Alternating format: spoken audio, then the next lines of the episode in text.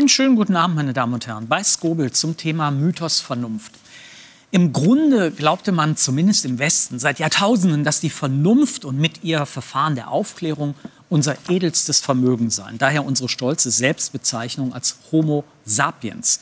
Im richtigen Leben ist Weisheit jedoch eher die Ausnahme. Und von Verstand und Vernunft ist in unseren viel untersuchten Gehirnen auch keine Spur. Stattdessen entdecken wir, dass in all unseren Entscheidungen kognitive Verzerrungen am Werk sind, denen wir immer wieder auf den Leim gehen. Wo liegen also die Grenzen unserer Vernunft angesichts des Versagens, die bedrückenden, komplexen Krisen der Gegenwart zu lösen? Und welche Möglichkeiten bietet eine neue Aufklärung, um uns aus der Klemme zu befreien, in der wir stecken?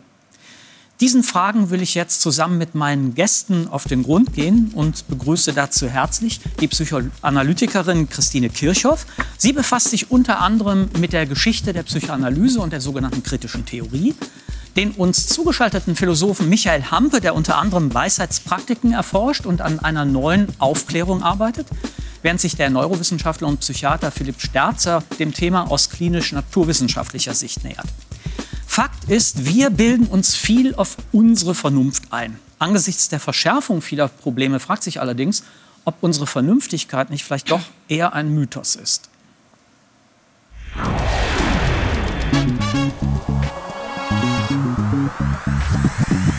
Der Klimawandel zeigt längst seine katastrophalen Auswirkungen. Dürren, schmelzende Polkappen, Extremwetter. Wir wussten, was kommen wird, so wie wir vieles wissen, aber wir handeln anders oder verhindern nicht die Katastrophe. Woran liegt das? Versagt unsere Idee von Vernunft? Schon in der Vergangenheit brachten Kriege nur Zerstörung, Tod, langjährige Traumata. Und doch berufen sich Kriegsführer auf die Vernunft, mit den abstrusesten Begründungen.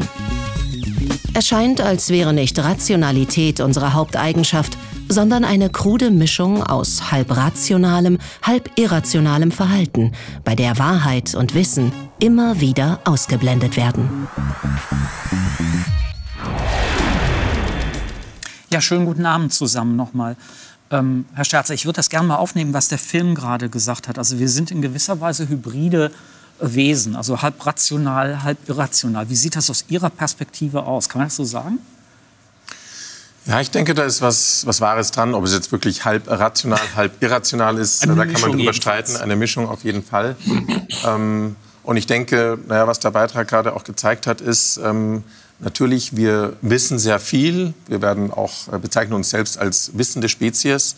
Aber unser Denken, unser Handeln, unsere Entscheidungen sind nicht nur von dem beeinflusst, was wir wissen, sondern da gibt es eine ganze Reihe von anderen Einflussfaktoren. Und das führt letztlich dazu, dass wir ja, viel weniger rational agieren, als mhm. wir uns das eigentlich einbilden. Würden Sie denn sagen, ähm, also Teil dieser Illusion der Vernunft, so heißt ja, so heißt ja Ihr Buch auch, ähm, Teil dieser Illusion ist, dass wir einfach zu häufig, zu intensiv glauben, ähm, dass der Zugang zu Wissen uns einfach zu besseren Menschen, zu rational agierenderen Wesen macht? Ja, ich denke, da ist schon was dran. Wir sind in unserer Selbsteinschätzung ähm, ja sehr stark darauf fokussiert, dass wir ja letztlich unsere Überzeugungen, unsere Meinungen ähm, mit, mit äh, Fakten, mit Wissen untermauern. Ähm, wir bilden uns ein, dass äh, unsere Überzeugungen auch tatsächlich durch Fakten fundiert sind, viel mehr als es tatsächlich der Fall ist. Mhm. Und ähm, das führt letztlich auch dazu, dass wir vielleicht ähm, ja, die, die, die, Rolle der, der Fakten überschätzen. überschätzen ja. ähm, Herr Hamper, es gibt ja zumindest nach Kant ähm, diese klassische Unterscheidung zwischen einem Vermögen der Vernunft und dem Vermögen des Verstandes. Äh, mal für, für Nichtphilosophen, wie unterscheiden sich denn Verstand und Vernunft? Also Kant äh, glaubte, dass die Vernunft äh, die Fähigkeit ist, sich selbst Regeln zu geben. Äh, und das können sowohl Regeln des Handelns sein, wie auch bestimmte Erkenntnisregeln, also Regeln der äh, Verfahren, nach denen man etwas herausbekommt. Und der Verstand ist ein dem untergeordnetes Vermögen, das damit zu tun hat, dass man Schlüsse durchführen kann, dass man bestimmte Denkoperationen durchführen kann. Und ähm, Das, was in dem Beitrag ja vor allen Dingen angesprochen wurde, war das vernünftige Handeln, also die Frage, ob wir bestimmten Regeln folgen in unserem Handeln äh, zum Beispiel der Regel der Leitvermeidung. Und da würde auch Kant sagen, äh, wie das äh, eben der Kollege Sterzner gesagt hat, dass wir auch Sinnenwesen sind, dass wir auch Gewohnheiten haben.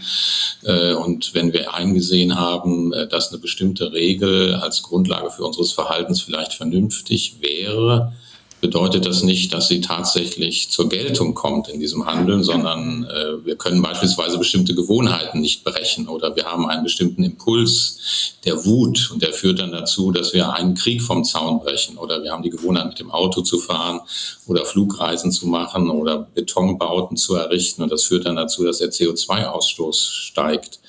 Also die eigenen Affekte nach Regeln zu kontrollieren und die eigenen Gewohnheiten abzustellen, weil man etwas äh, Bestimmtes eingesehen hat, ist was relativ Schwieriges. Also mhm. sich Regeln geben können und die Regeln befolgen können, sind gewissermaßen zweierlei Sachen. Ähm, Frau Kirchhoff, wie sieht das denn aus Ihrer Perspektive als Psychoanalytikerin aus mit diesem Vermögen ähm, des Verstandes? Wir haben ja jetzt gehört, da ist immer eine normative Dimension drin, mhm. weil es letztlich um soziales äh, Verhalten und Regelbefolgen geht. Naja, ich glaube, aus, ähm, jetzt aus der Perspektive der Psychoanalyse haben wir es ja vor allem immer damit zu tun, wenn es nicht so einfach ist. Es kommt ja niemand in die Praxis, ähm, weil das so gut gelingt mit dem Regeln befolgen und dem vernünftigen Handeln, sondern weil man vielleicht festgestellt hat, man sollte vielleicht, aber man schafft es irgendwie doch nicht. Und ich glaube, das Interessante ist ja, dass ähm, ähm, dass Vernunft so etwas ähm, Sekundäres ist. Also erst kommt das Gefühl und dann ähm, käme, also im Konjunktiv käme ja eigentlich ähm, nur der Schritt, dass man überlegt. Und dass man vielleicht etwas, was sich sehr naheliegend anfühlt, zum Beispiel morgens nicht aufstehen, nur weil der Wecker klingelt, dann nicht macht. Und ich glaube, im Alltag haben wir viele von diesen Prozessen einfach so automatisiert. Da denken wir gar nicht mehr darüber nach. Und schwierig ähm, wird es da, nur wie wir auch in dem Beitrag gesehen haben, jetzt, ähm, nur, wenn es um eingeschliffene Gewohnheiten geht ähm, oder um ähm, Entscheidungen, die ein bisschen komplexer wären. Mhm. Reden wir denn, äh, und das würde ich Sie gerne alle fragen, reden wir denn im Grunde genommen gar nicht über ein einzelnes Vermögen, ähm, irgendwas besonders gut äh, zu können oder zu tun, sondern um eine Frage, wie wir als soziale Wesen mit unserer Umwelt interagieren. Ist, ist das das Problem?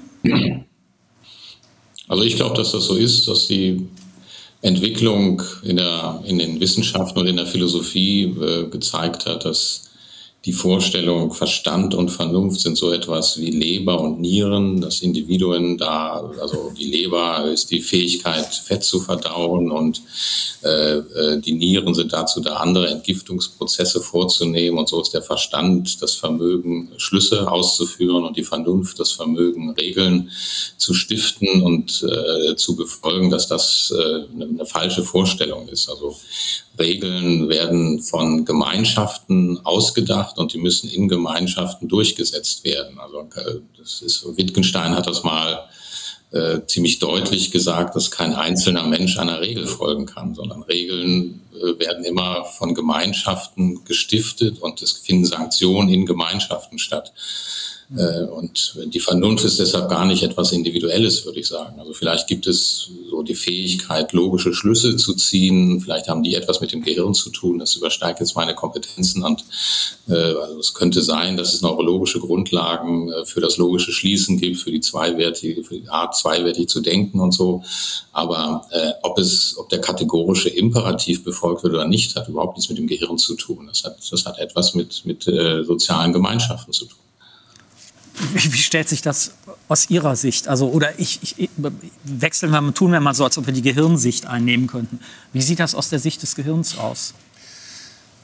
Wie sieht das aus der Sicht des Gehirns aus? Das ist eine gute Frage. Ich würde, ich, ich würde sozusagen noch mal einen Schritt zurückgehen. Ähm, wir haben jetzt über Regeln gesprochen. Mhm. Dafür ist die Vernunft natürlich ähm, sozusagen eine, eine wichtige, ja, ich sage mal, Instanz, ja, um äh, sozusagen uns Regeln zu geben, die wir gemeinsam befolgen, auf die wir uns einigen. Aber ich würde noch mal einen Schritt zurückgehen. Es geht ja auch um die Frage, ähm, in welcher Wirklichkeit leben wir? Und aus Sicht des Gehirns, des individuellen Gehirns, ist es ja so, dass es sich seine eigene Wirklichkeit baut gewissermaßen und jedes Gehirn baut sich seine eigene Wirklichkeit. Das hängt von genetischen Einflüssen ab, das hängt davon ab, in welcher, welche Lernerfahrungen wir gemacht haben, wie wir aufgewachsen sind und so weiter.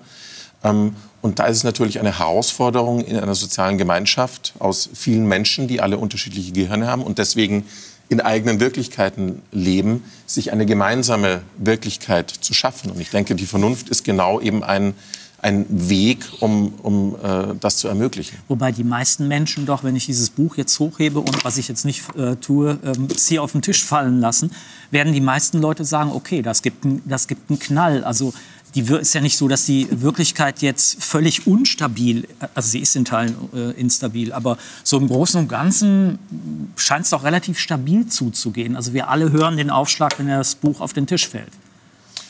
Ja, im Großen und Ganzen mag es in vielen Bereichen stabil zuzugehen, äh, zugehen, aber es gibt viele Beispiele dafür, dass wir auch wirklich in ganz basalen äh, Wahrnehmungssituationen unterschiedliche Erfahrungen haben.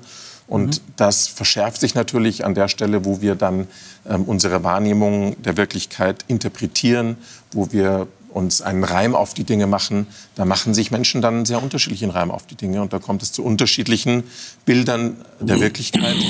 Und Vernunft ist wahrscheinlich sozusagen eine, eine Möglichkeit, sich da auf ein gemeinsames Bild der Welt zu einigen.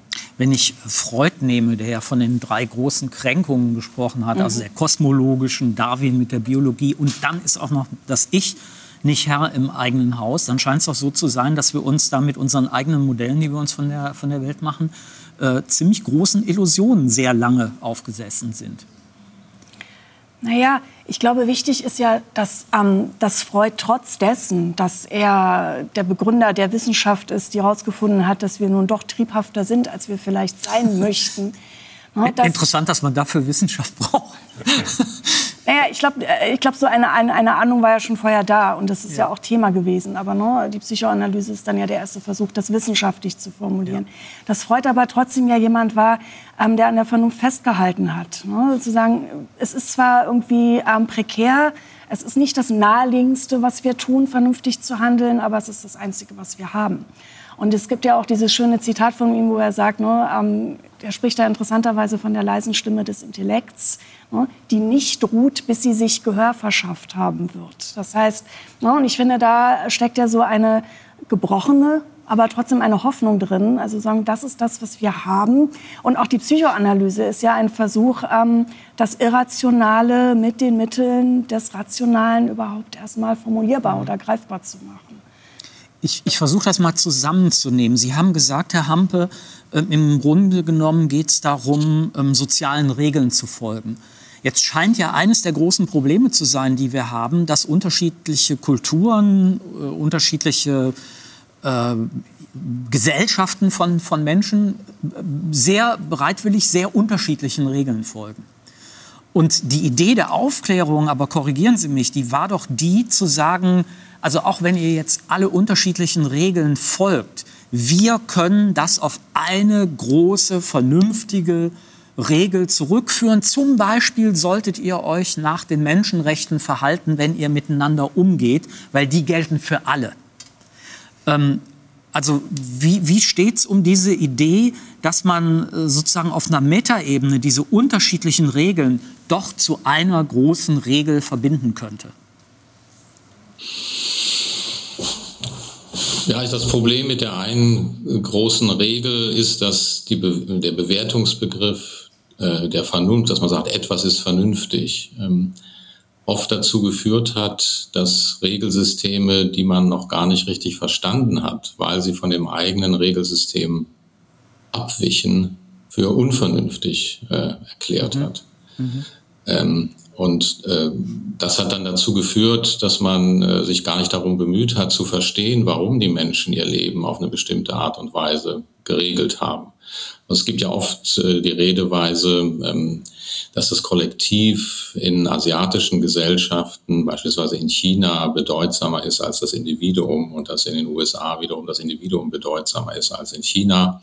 Und wenn ähm, auf einem Menschenrechtskongress Leute aus den USA und aus China auf aufeinandertreffen, dann streiten die sich oft um die Auslegung der Menschenrechte und Leute aus China sagen, dass es eine individualistische Interpretation äh, der Menschenrechte gibt, die dazu geführt hat, äh, dass China eine ganz bestimmte Richtung gedrückt werden sollte und die Leute in den USA sagen, dass es eine kollektivistische Auslegung der Menschenrechte in China gibt, die nicht vereinbar ist mit den äh, US-amerikanischen Werten. Und wenn man an dieser Stelle stehen bleibt und nicht zu verstehen versucht, äh, warum eventuell das Kollektiv in China bedeutsamer geworden ist als ähm, äh, in den USA, dann kommt es leicht zu einer Herabwürdigung des Regelsystems, das man noch nicht richtig verstanden hat.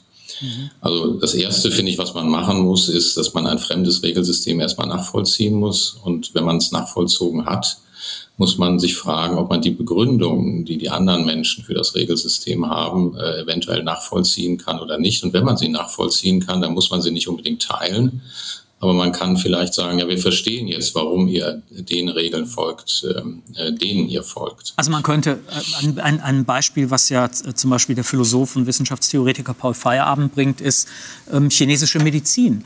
Ähm, also sein Rat äh, geht ja in die Richtung zu sagen, probiert es doch erstmal aus. Also bevor ihr es jetzt in Bausch und Bogen ablehnt, weil die Theorie, die dahinter steckt, eine völlig andere ist als eure, ähm, probiert es doch einfach mal aus, ob es wirklich hilft, ähm, Schmerzen zum Beispiel zu reduzieren oder nicht.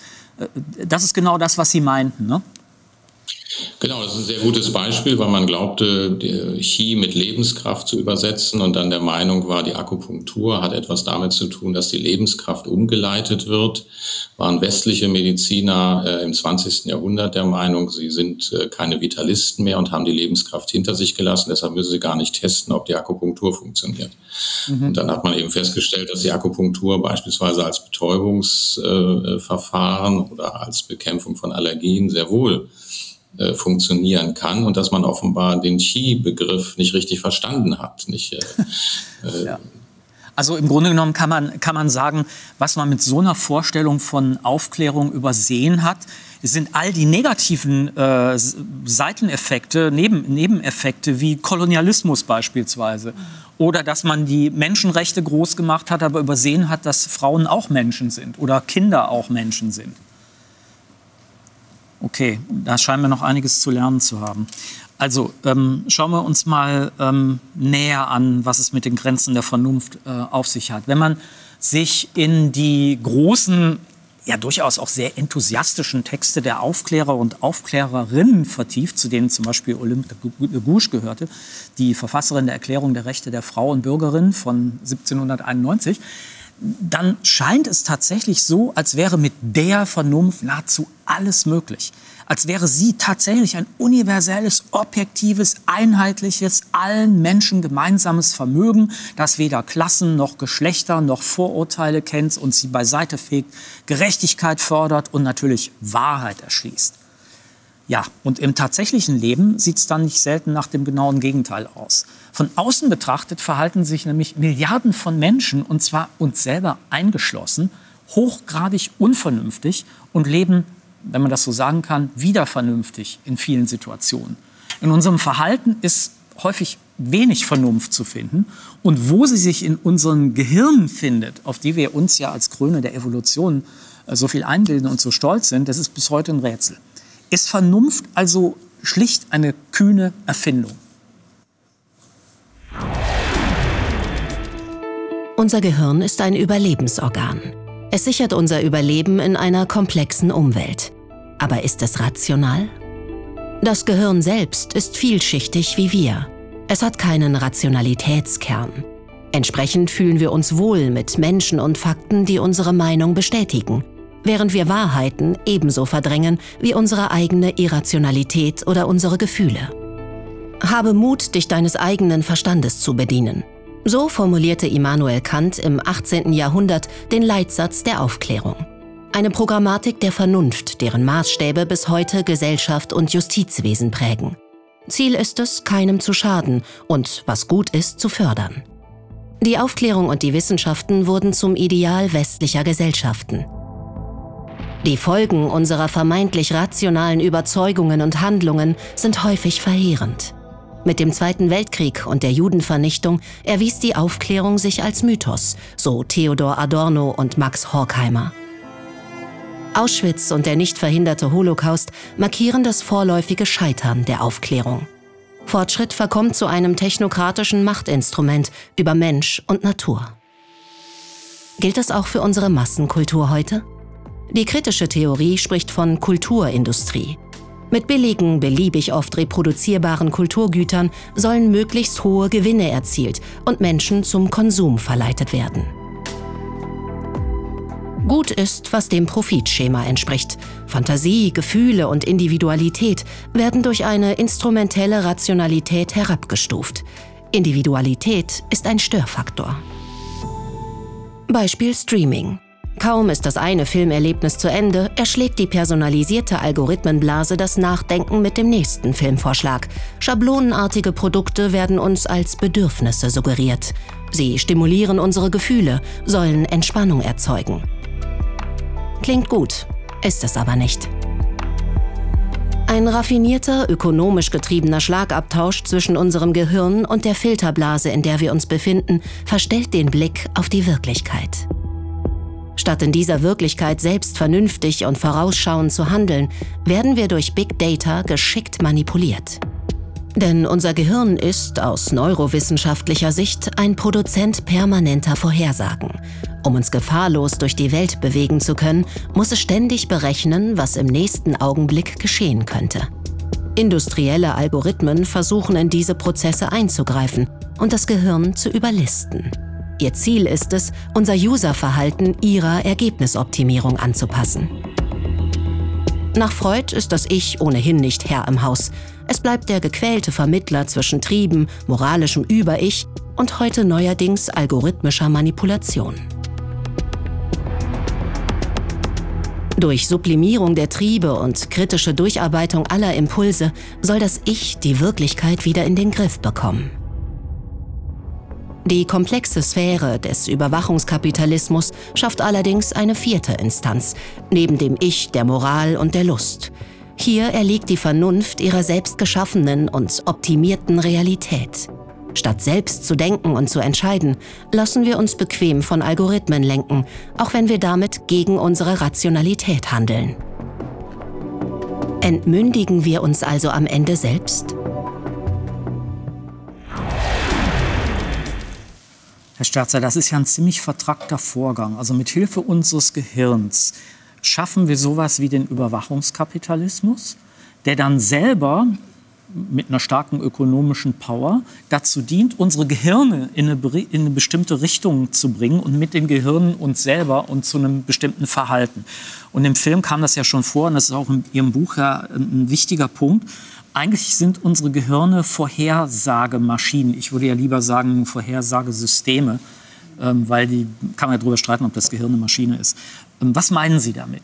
Was ist das? Eine Vorhersagemaschine, damit will ich sagen, ähm, erstmal der Maschinenbegriff, da kann man wirklich drüber streiten. Da möchte ich auch nicht so, äh, zu sehr betonen, dass es jetzt eine Maschine ist, sollen jetzt nicht, nichts Technisches ausdrücken. Ja, ja.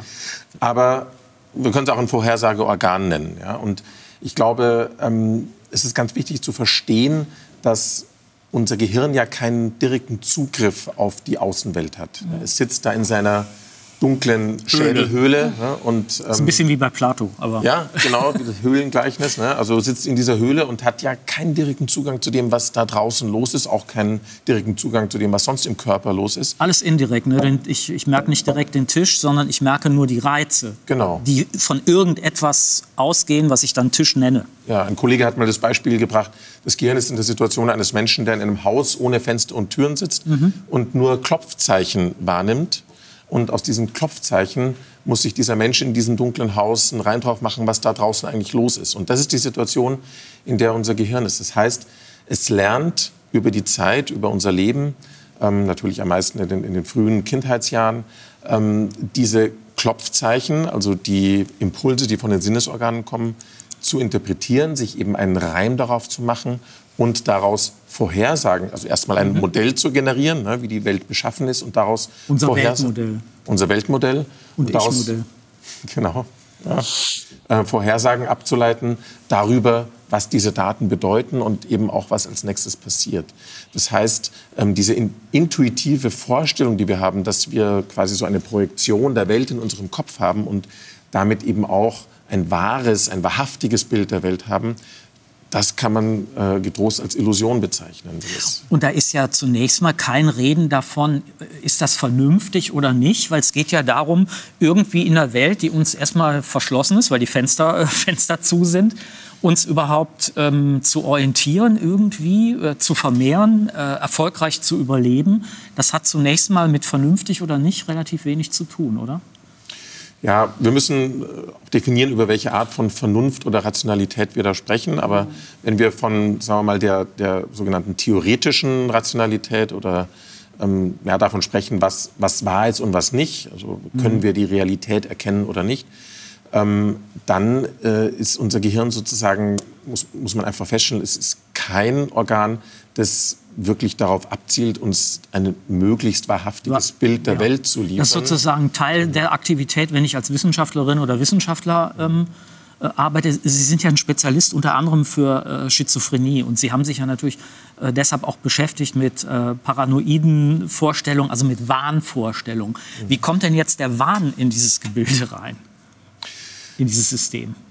Wahn ist ja eine Art von, von Überzeugung, eine Art von Überzeugung darüber, was da draußen passiert, wie ich mir erklären kann, was ich, was ich erlebe. Und ähm, darin unterscheidet sich Wahn nicht von unseren in Anführungsstrichen normalen oder gewöhnlichen Überzeugungen. Unsere Überzeugungen sind immer der Versuch, uns einen Reim darauf zu machen, was, was passiert. Ein, ein Big Picture zu generieren, wie wir uns mhm. erklären können, äh, ja, was, was wir für seltsame Dinge erleben, die teilweise mit viel Unsicherheit behaftet sind, die teilweise vielleicht ähm, ja, widersprüchlich erscheinen. Das macht Stress und Angst. Das macht Stress und Angst. Das mögen und, wir nicht. Genau, und unsere Überzeugungen sind eigentlich zum großen Teil auch dazu da, diesen Stress und diese Angst zu reduzieren und uns eben sozusagen ein schlüssiges, kohärentes Bild zu geben, das uns dann hilft, Entscheidungen zu treffen und sicher durch diese Welt zu navigieren. Und dann komme ich zu dem Schluss, ich bin so oft gestresst jetzt in, zum Beispiel wenn ich in der U-Bahn fahre, das liegt daran, dass mich systematisch bestimmte Gruppen von Leuten verfolgen. Das heißt, das ist so eine, ähm, das ist so eine Idee, Big Picture, die mir erklärt, warum ich so oft gestresst bin in so unterschiedlichen Zusammenhängen. Das wäre eigentlich dann ein kohärentes Bild für mich, wenn ich jetzt unter Verfolgungswahn leide. Ja, das ist ein gutes Beispiel. Mhm. Naja, oder die, ähm, na, der Wahn ist ja eine psychische Leistung. Sagen, na, wenn die Angst ist irgendwie so diffus und ortlos, dann gibt der Wahn dem Ganzen erstmal einen Ort und eine Richtung dann wissen Sie, no, es sind die Menschen in der U-Bahn, die mich verfolgen. So die Idee wäre zu sagen, ähm, noch schlimmer sind Ängste, die man überhaupt nicht lokalisieren kann, mhm. die vielleicht nur als Zustand überhaupt im Körper sind und dann kann man gar nicht mehr denken. Und dann ist der Wahn, und das ist ja ganz interessant, weil das ja auch die Aufklärung betrifft, so der, der Wahn wäre dann ja so ein erster Schritt zur Aufklärung. Allerdings einer, der da stecken bleibt ähm, in etwas, was man intersubjektiv dann gar nicht teilen kann. Also alle anderen sind der mhm. Meinung, dass sie nicht verfolgt werden in der U-Bahn. Ich drehe das jetzt mal auf die große Ebene rum. Sie sind ja Professorin für Psychoanalyse, Subjekt- und Kulturtheorie an der International Psychoanalytic University in mhm. Berlin und haben sich viel mit der Dialektik der Aufklärung mhm. beschäftigt. Also mit dem Problem, was Horkheimer und Adorno ähm, thematisiert haben, also wie ich nach den zwei Weltkriegen und nach dem Holocaust mhm. die Vernunft überhaupt noch über sich selber aufklären kann. Und deren Votum war ja im Grunde genommen, ich komme von Auschwitz nicht los. Das ist eigentlich die definitive Sackgasse, die gezeigt hat, also wir bilden uns noch so viel äh, auf unsere Vernunft ein, äh, ein. Wir kommen aus so einem kollektiven Wahn, Juden vernichten zu müssen, in dem Fall offensichtlich nicht raus. Ja, ähm, und trotzdem haben Sie ja daran festgehalten. Ich glaube, es gibt ja so zwei Einsatzpunkte, wo dann, glaube ich, auch nicht ähm, zufällig die Psychoanalyse ins Spiel kommt in der kritischen Theorie. Das ist ja schon recht früh ähm, in den 20er mhm. Jahren, so bei dem, ne, als der Faschismus so sich langsam am Horizont zeigt und ähm, die Revolutionen gescheitert sind. Also sagen, ne, vernünftigerweise sollte man den Kapitalismus abschaffen. Das ist nicht passiert. Stattdessen ähm, sind ähm, faschistische und dann die nationalsozialistische Bewegung ähm, attraktiv und die Menschen machen das. Ne, und dann die Psychoanalyse als Instrumentarium, um zu verstehen, ähm, ne, was diese irrationalen Modelle und Bewegungen so attraktiv macht, dass die Menschen da freiwillig mitmachen. So, und der zweite Punkt ist dann, ne, die, die, die Dialektik der Aufklärung wird ja 1944 geschrieben im Exil. Mhm. Also Horkheimer und Adorno sind geflohen und haben sich ja auch zeitlebens, also Adorno vor allem mit der Schuld des Überlebens beschäftigt. Ne? Also wenn man eigentlich hätte umgebracht werden sollen. Ähm, und trotzdem ist es ja der Versuch, erstmal nachzuzeichnen, und da sind wir wieder beim Wahn, wie der Mythos eigentlich schon Aufklärung ist weil der Mythos es zum ersten Mal schafft, dieser bedrohlichen, übermächtig erlebten Außenwelt eine Gestalt zu geben und eine gewisse Rationalität. Das ist dann nicht mehr irgendwas, was kommt, sondern es sind die Götter. Und die Götter, die haben Hierarchien und Regeln. Das heißt, das Ganze wird irgendwie kontrollierbar. Und dann zu sagen, ähm, die Aufklärung ähm, löst dann die Mythologie ab und das ist ja dann so die große Bewegung mhm. und wird aber selber Der Logos löst den Mythos ab, ab und schlägt zurück in Mythologie. Ja. Ne? Und, ähm, und ich glaube, das Entscheidende ist ähm, dieses, ähm, dieses Moment des Umschlagens, was so deutlich macht, dass erstmal Vernunft an sich oder Aufklärung an sich. Und es gibt ja, das ist ja eine sehr ähm, wortmächtige Sprache, so ne, die komplett aufgeklärte Welt. Es ist die, die es leuchtet unheilvoll. Also da ist zwar alles aufgeklärt, aber wie Sie sagten, ähm, Auschwitz war möglich. Ähm, ne, und dann ähm, einen Schritt zurückzugehen und zu schauen, ähm, was heißt das denn? Dass ähm, ähm, ähm, trotzdem zu zeigen, dass Vernunft immer etwas mit dem Kontext zu tun hat. Also wenn ich im Rahmen der nationalsozialistischen Ideologie ist Antisemitismus eine vernünftige Weltanschauung. Wenn ich von draußen drauf gucke, natürlich überhaupt nicht. Also oh. wäre, wäre äh, doch, Herr Hampe, äh, eine mögliche, ein mögliches Verständnis von Vernunft, wenn wir das Beispiel nehmen, zu sagen, Vernunft ist die Fähigkeit, einen Perspektivwechsel hinzukriegen. Ja. Nämlich nicht ähm, sozusagen nur nationalsozialistisch auf meinen Nächsten zu gucken, sondern mit einer erweiterten Brille, mit einer anderen, äh, mit einer anderen Perspektive, auch aus der Perspektive des Opfers zum Beispiel äh, zu denken. Das wäre Vernunft. Ja, das ist eine andere Art von Vernunft. Das ist äh, eine nicht, äh, ein nicht expansiver Universalismus, sondern das ist quasi ein Universalismus, der dadurch entsteht, äh, dass ich von einer, von einem Regelsystem ins andere springen kann. Ich glaube aber, dass das Problem, was Horkheimer und Adorno entdeckt haben, nicht allein mit dem Vernunftbegriff zu tun hat, sondern mit der Vorstellung, dass es notwendigerweise einen Fortschritt äh, geben muss in der Realisierung der Vernunft. Und mhm. Sie haben da auch so einen gewissen Kontrast zwischen gewalttätigem Handeln und vernünftigem Handeln äh, hergestellt und gesehen, dass wenn man die Welt erkennen will, wenn man sozialen Regeln folgen will, dann muss man Selbstbeherrschung üben. Und diese Selbstbeherrschung ist quasi etwas Ähnliches wie eine Gewalt sich selbst gegenüber. Äh, da wird ein Druck aufgebaut und deshalb gibt es auch eine gewisse Neigung, ähm, diesen Druck wieder äh, loszuwerden und äh, nach außen gewalttätig zu werden. Und wenn ein politisches Regime sagt, da gibt es Leute, die könnt ihr jetzt mal verfolgen und, die, und quasi die Sau wieder rauslassen, die ihr eine Weile lang eingesperrt habt, mhm dann passiert das auch. Und dann wundert man sich, dass Menschen, die sich so lange selbst beherrschen konnten, plötzlich wieder Gewalt nach außen draus lassen. Und es gibt von, von Herder und Kant äh, über, über Hegel, Marx und Rosa Luxemburg die Vorstellung, dass es einen notwendigen Fortschritt in der Realisierung der Vernunft gibt. Und was man dann durch die beiden Weltkriege und durch Auschwitz gelernt hat, ist, dass das einfach nicht der Fall ist. Mhm. Äh, dieser, es gibt keinen notwendigen Fortschritt. Es ist dann möglich, dass es Fortschritte in der Milderung von Gewalttätigkeiten gibt, aber wir können uns darauf nicht verlassen. Äh, und das war, Hans Blumenberg hat das genannt, das war eine, ein, ein Gifttropfen in der Aufklärung, dass sie glaubte, mhm. dass, die, dass der Fortschritt in der Verwirklichung der Vernunft Automatismus ist. Also was man ja wahrscheinlich sagen kann, ist, dass es äh, technologisch, das werden ja wahrscheinlich wenig Leute bestreiten, technologischen Vorteil äh, gibt. In Klammern, jetzt zeigt sich, für was für einen Preis. Aber ob wir zum Beispiel moralisch von einem Fortschritt überhaupt reden können, das ist die große Frage. Und ich würde gern von Ihnen wissen, Herr Sterzer, diese Sau raus, die Sau erst einsperren, dann die Sau rauslassen. Wie kann ich das sozusagen in Gehirnmaschinensprache übersetzen? Was ist das? Das ist eine, das ist eine schwierige Frage. Ich glaube, da gibt es nicht so eine eins zu eins Übersetzung. Ähm, und das ist ja letztlich auch, sagen wir mal, eine, eine Interpretation eines äh, Verhaltens, das beobachtet wurde, ähm, ja, an, der, an der vielleicht etwas dran ist, aber die man natürlich auch in Zweifel ziehen kann. Was man vielleicht sagen könnte, ist, äh, ist, ist dass tatsächlich natürlich ähm, unser Gehirn, sagen wir mal, von, äh, ja, auf unterschiedlichen Ebenen, auf unterschiedlichen hierarchischen Ebenen arbeitet, dass es natürlich viele Funktionen gibt, die wir, sagen wir mal, als entwicklungsgeschichtlich alte Funktionen betrachten mhm. würden. Man könnte vielleicht auch sagen primitive Instinkte. Ja, und ähm, das sind natürlich Dinge, die, also die, diese Entwicklungsgeschichten alten Funktionen werden natürlich besonders stark angesprochen ähm, durch, äh, sagen wir mal, äh, ja, zum Beispiel auch das, was im Beitrag gezeigt wurde, ne? also durch die, ähm, durch die Medien, durch äh, mhm. demag demagogische ähm, Einflüsse. In-Group, Out-Group, ne? das ist mein genau, Fußballverein, genau. Sie sind ein anderer Fußballverein. Ja. Ich habe einen natürlichen Hass gegen Sie, ja. weil Sie einfach einem feindlichen Fan eines feindlichen Fußballvereins sind.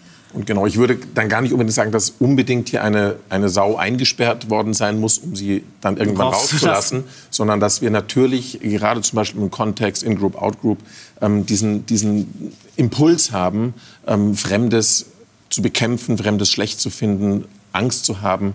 Ähm, und, und das ist, würde ich sagen, ist eher der Kern dessen, ähm, was dann sozusagen dieses Verhalten auch fördert. Also Sie haben ja diese archaische Dimension ähm, angesprochen. Also damals waren ja relativ wenige Menschen unterwegs, die sich dann gelegentlich begegnet sind sich manchmal umgebracht haben, aber manchmal auch gefunden haben, super, dass ich die jetzt gefunden habe, weil mit denen zusammen kann ich den Mammut jetzt wirklich erfolgreich jagen, weil wir sind, haben endlich die, groß, die groß, große Gruppenstärke.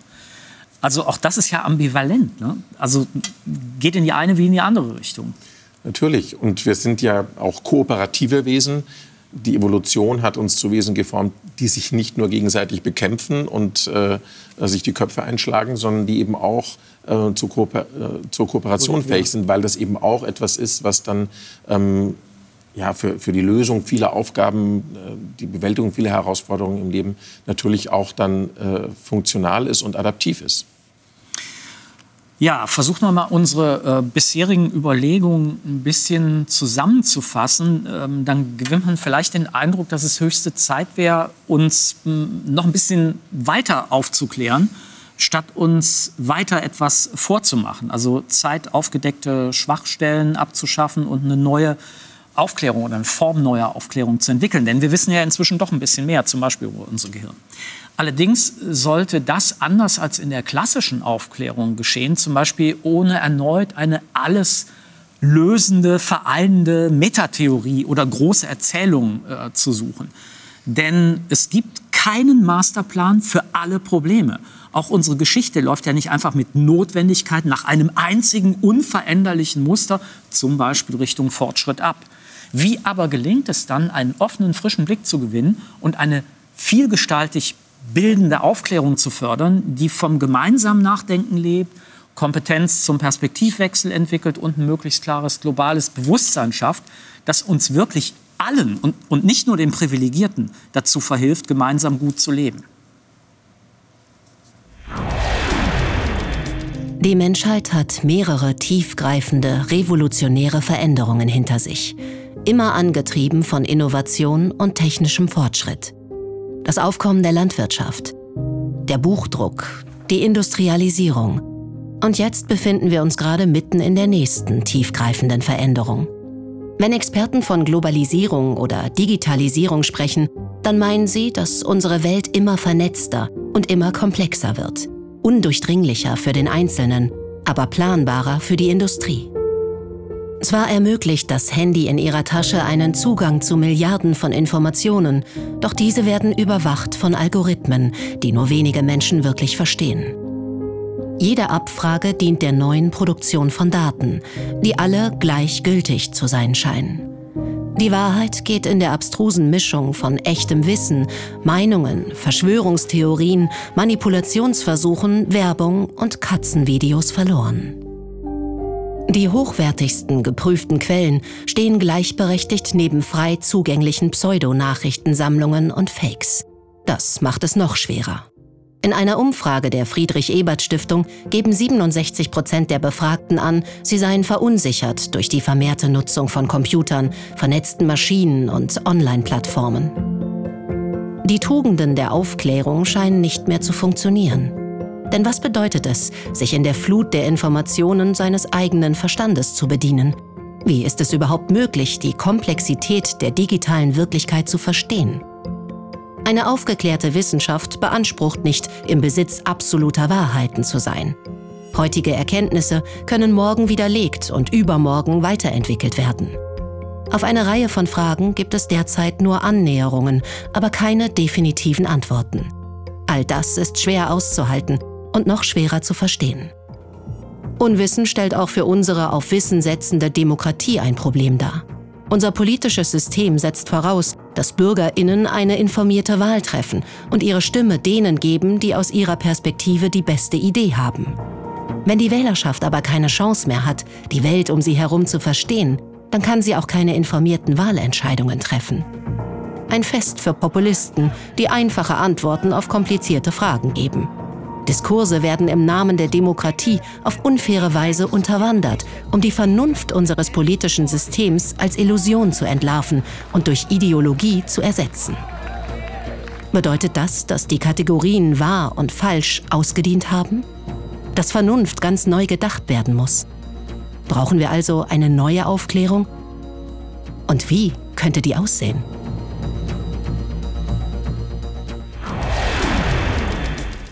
Herr Hampe, ich hatte gesagt, dass Sie sich eingangs, dass Sie sich schon länger mit äh, dem ähm, Projekt einer dritten Aufklärungsbewegung oder einer neuen Aufklärung befassen. Ich glaube, wir müssen nicht darüber reden, dass wir nicht jetzt wahr und falsch als Kategorien äh, abschaffen. Aber was meinen Sie mit einer neuen Aufklärung und wie soll das gehen? Also der Ausgangspunkt für, für diesen Gedanken ist, dass wir vielleicht erst im 19. Jahrhundert verstanden haben, wie Wissenschaften funktionieren. Das äh, Vorurteil, was die Aufklärer im 17. und 18. Jahrhundert äh, über die Wissenschaften hatten, war, dass sie sich auf eine absolute Wahrheit und eine absolute Gewissheit zubewegen das Verständnis, das im 19. Jahrhundert entwickelt worden ist, unter anderem von Philosophen wie Charles Sanders Peirce, ist, dass die Wissenschaften vor Irrtümern fliehen. Also die Wissenschaften sind eigentlich eine Bewegung, die einen Irrtum nach dem anderen abschafft. Aber das bedeutet nicht, dass sie bei der absoluten Wahrheit äh, ankommen. Äh, sondern einfach, dass wir immer weniger Irrtümern ausgesetzt sind, immer weniger Illusionen äh, uns plagen. Und das Gleiche können Sie jetzt für ähm, eine moralische Aufklärung sagen. Das hat beispielsweise der US-amerikanische Philosoph Philipp Kitscher sehr schön formuliert. Ähm, dass der moralische Fortschritt darin besteht, dass wir eine Ungerechtigkeit nach der anderen entdecken. Wir entdecken, dass die Sklaverei unhaltbar ist. Wir entdecken, dass der Sexismus unhaltbar ist. Wir entdecken, dass der Rassismus unhaltbar ist. Und wir schaffen, so wie die Wissenschaften, eine theoretische Illusion nach der anderen entdecken und zu vermeiden lernen. So entdecken wir eine Ungerechtigkeit, eine Schweinerei, eines, was uns unglücklich macht, nach dem anderen und versuchen es als Gesellschaften zu vermeiden. Aber für dieses Vermeidungsverhalten brauchen wir keine Utopie. Äh, und wir mhm. brauchen für das Vermeidungsverhalten von äh, Illusionen im theoretischen Bereich auch keine absolute Gewissheit. Wir müssen nur mit Sicherheit erkennen, dass es so nicht, nicht ist geht. und dass man so nicht weiterleben kann. Das läuft ja dem das zu heißt, ja, Entschuldigung, dass ich unterbreche. Das läuft ja dem zuwider, was man im Moment also äh, dauernd im Loop hört. Wo ist bitte das große neue Narrativ? Wir brauchen erstmal ein neues Narrativ und wenn wir das haben, dann können wir die Sache mit dem Klimawandel auch richtig gut lösen. Also da sagen Sie ganz klar, das ist eine Illusion. Das ist eine Illusion und wir können an den Wissenschaften erkennen, dass sie Fortschritte, dass sie Erkenntnisfortschritte machen können, ohne zu wissen, wo die absolute Wahrheit liegt. Das ist also die, die, die Aufklärung kann als eine Fluchtbewegung begriffen werden. Man kann sehr genau äh, merken, dass man Schmerzen hat und jetzt auch versuchen herauszufinden, wie ich die Schmerzen abstelle. Und ich kann sehr genau merken, äh, äh, dass der Tisch kein Loch hat, sondern ich da einer optischen Täuschung erliege, indem ich da drüber fahre und dann vermeide ich quasi taktil diese optische Täuschung. Äh, und die falsche Vorstellung, die wir früher eben hatten, ist, dass wir eine Utopie, eine Narration der absolut gerechten Gesellschaft, der absoluten Wahrheit brauchen, um uns überhaupt weiterentwickeln zu können. Und das stimmt nicht. Also wir können uns weiterentwickeln ohne eine solche Zielvorstellung. Frau Kirchhoff, ich glaube, Sie waren gerade unruhig, wenn ich das richtig ja, interpretiert habe. Sie haben das richtig interpretiert. Ich habe so vor mich hingezappelt, weil ich, weil ich gedacht habe, so ja, große Erzählungen ähm, vielleicht nicht, aber ähm, ich glaube, Narrative schon. Und ich glaube vor allem ähm, die Vorstellung einer gestaltbaren Zukunft. Weil ich glaube, das ist ähm, ne, mit dem sogenannten Ende der großen Erzählungen verloren gegangen. Also, ne, dass Zukunft als etwas begriffen wird, das kennen wir ja auch aus dem Individuellen. Ne? Wenn man irgendwie Zukunft gar nicht mehr sehen kann als etwas, was ich gestalten kann, dann, dann werde ich depressiv. Ne? Das ist dann das Krankheitsbild. Aber zu sagen... Ne, aber ich muss ja nicht gleich die große, nein, ganze Zukunft äh, Nicht die große, verändern. ganze Zukunft, aber überhaupt etwas in die Zukunft entwerfen. Und ähm, das Zweite war, mhm. ähm, was ich dachte, ist, ähm, ja, kein, kein, kein Narrativ, aber ja doch ähm, ähm, so eine Idee von einer, einer gestaltbaren Welt. Klar.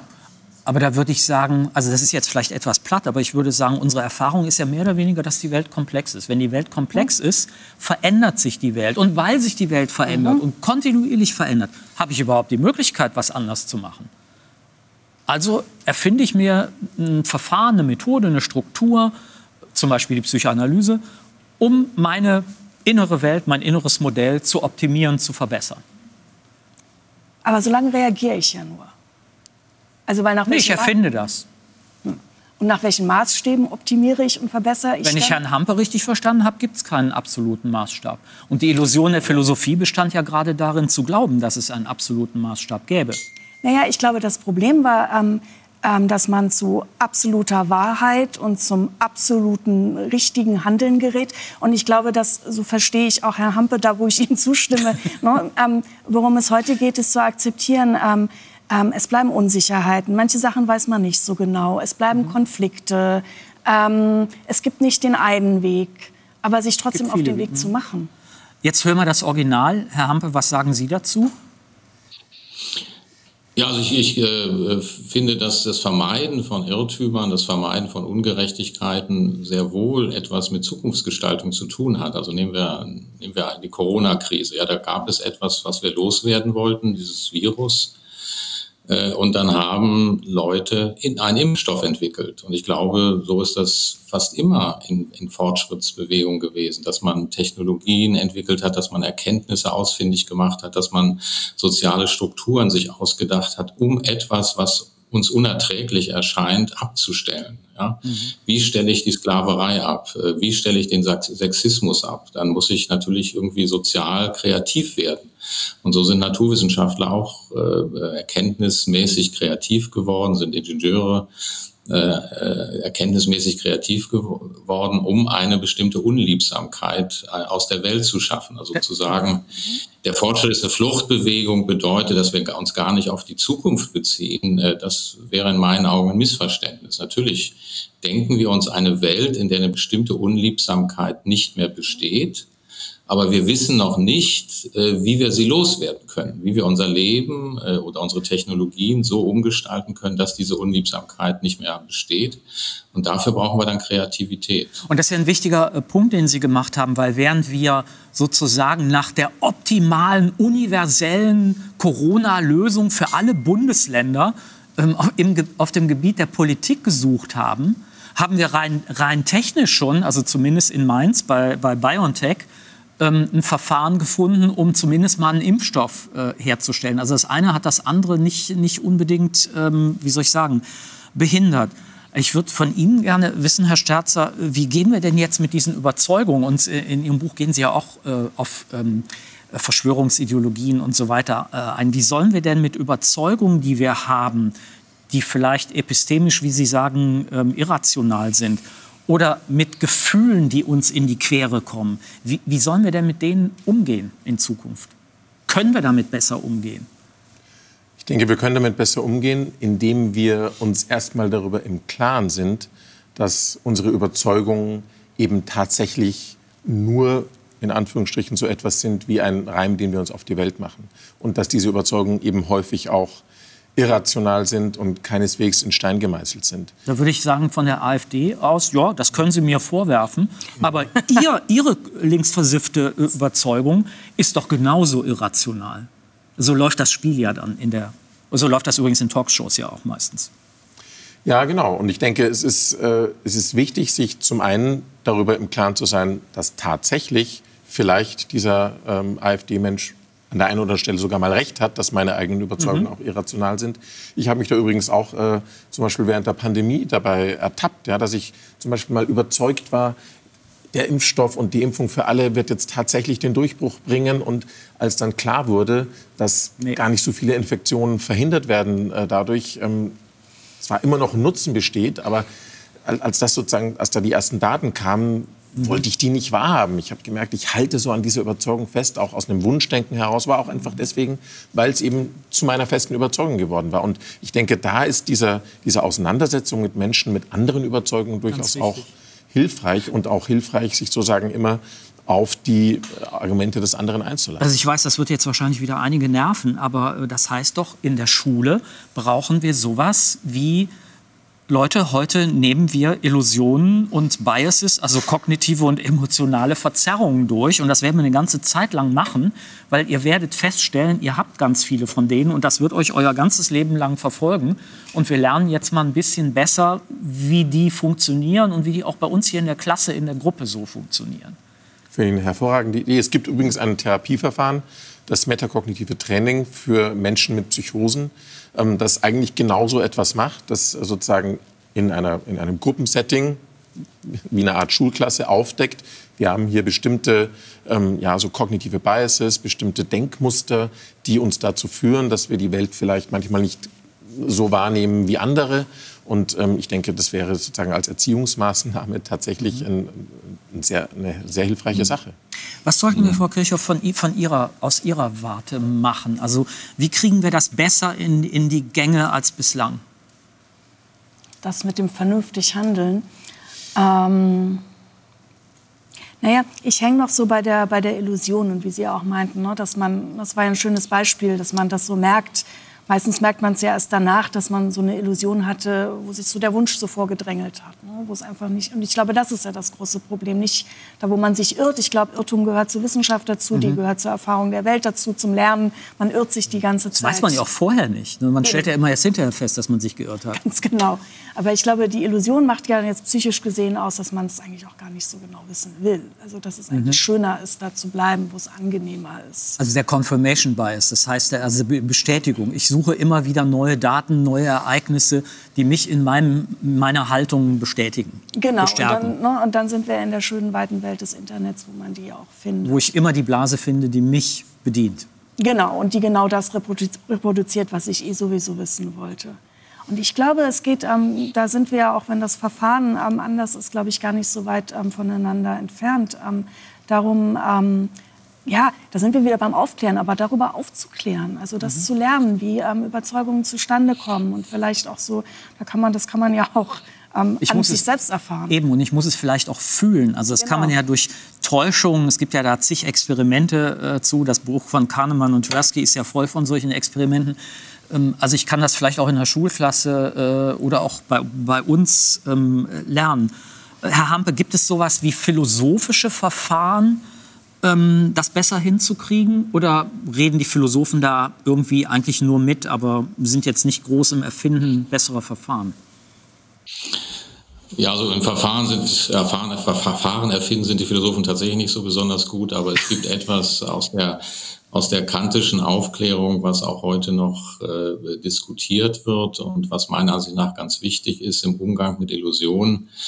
Äh, und das hatten Sie auch schon zitiert. Ich glaube, im zweiten Film, äh, da fiel nämlich das Wort Mut. Habe Mut, dich deines eigenen mhm. Verstandes äh, zu bedienen.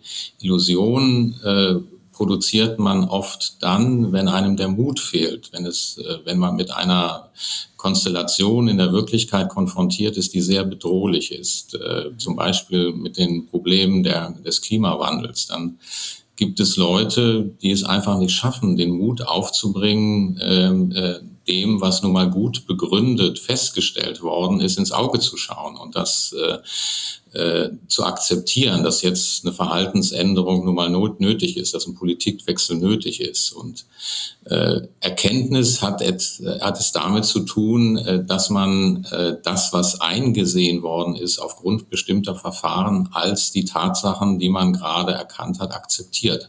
Auch wenn es einem nicht passt. Man kennt ja aus der Diagnose von Todeskrankheiten unterschiedliche Stadien im Umgang mit einer solchen Diagnose, dass äh, häufig Patienten erstmal sagen, also wahrscheinlich ist die Gewebeprobe vertauscht worden. Das kann, es kann nicht sein, dass ich diese Krankheit habe. Äh, dass man erstmal in so eine Phase der Leugnung eintritt und dann macht man sich vielleicht bestimmte Illusionen, dass man selbst an dieser Krankheit auf keinen Fall sterben kann, dass immer andere trifft. Und das Gleiche passiert kollektiv, glaube ich. Es ist äh, oft sehr schwierig, äh, dem, was nun mal begründeterweise festgestellt worden ist, ins Auge zu sehen. Und, ähm, Wir haben nur noch anderthalb Minuten, aber ähm, würden, wären Sie damit einverstanden, ja, äh, zu sagen, ähm, naja, also was ich machen muss, ich muss erstmal sozusagen diese ganzen Extreme, die an mir zerren, äh, die muss ich erstmal beiseite lassen, mich in die Mitte stellen, mal alle Argumente hören, mal die ganzen unterschiedlichen Methoden ausprobieren und dann erst kann ich mich entscheiden. Genau, ja, man muss die Verfahren kennen und dann quasi äh, der Wahrheit ins Auge schauen, auch wenn es nicht die endgültige Wahrheit ist, die letzte Wahrheit ist. Und Sie meinen, wir mit unseren ähm, evolutionsgeprägten äh, Gehirnen schaffen das? Ja, ich denke, die Evolution hat uns ja auch in die Richtung äh, sozusagen geprägt, dass wir tatsächlich auch diese Fähigkeit haben. Okay, dann hoffen wir mal, ähm, wir schaffen es tatsächlich, denn ich glaube, es ist dringend notwendig. Äh, ganz herzlichen Dank fürs Gespräch und für die äh, Einsichten. Und ähm, mir selber äh, scheint, meine Damen und Herren, wenn ich das zum Schluss noch sagen darf, dass sich ähm, seit Jahren tatsächlich sowas wie äh, Michael Hampel nennt es neue Aufklärung, dritte Aufklärung ankündigt. Ähm, wir zögern aber im Moment noch, sie entschlossen zu entwickeln. Äh, stattdessen lieben wir es eher weiter wie bisher fortzuwursteln nach dem Modell Berliner Flughafen, unambitioniert, bereits zu klein, wenn alles endlich in Betrieb geht. Unsere Umwelt und wir selber sind komplexe Organismen, weder nur vernünftig noch einfach nur irrational. Was sich aber sehr deutlich gezeigt hat, auch in unserem Gespräch, ist, dass es keine einheitlichen Kriterien der Vernünftigkeit, der Präzision oder Wahrheit für alle Situationen, alle Wissenschaften und alle Handlungsweisen gibt. Also eine weitere Großfahndung nach diesen universellen Prinzipien ist daher nicht nur vergebliche Liebesmüh, sie schadet uns auch. Denn es gibt keinen Masterplan für alles. Was es aber bereits gibt, ist ja eine Vielfalt von verschiedenen durchaus guten Wegen, Wahrheits- und auch Weisheitspraktiken gemeinsam zu fördern. Wir sollten also endlich lernen, mit der faktischen Vielfalt und Komplexität der Wirklichkeit auch umzugehen, denn das ist Aufklärung. Und der Schlüssel dafür ist eine gemeinsame, freundliche Bildung und nicht einfach Abrichtung, wie sie bis heute immer noch an Schulen, Universitäten, Hochschulen an der Tagesordnung ist. Und damit tschüss.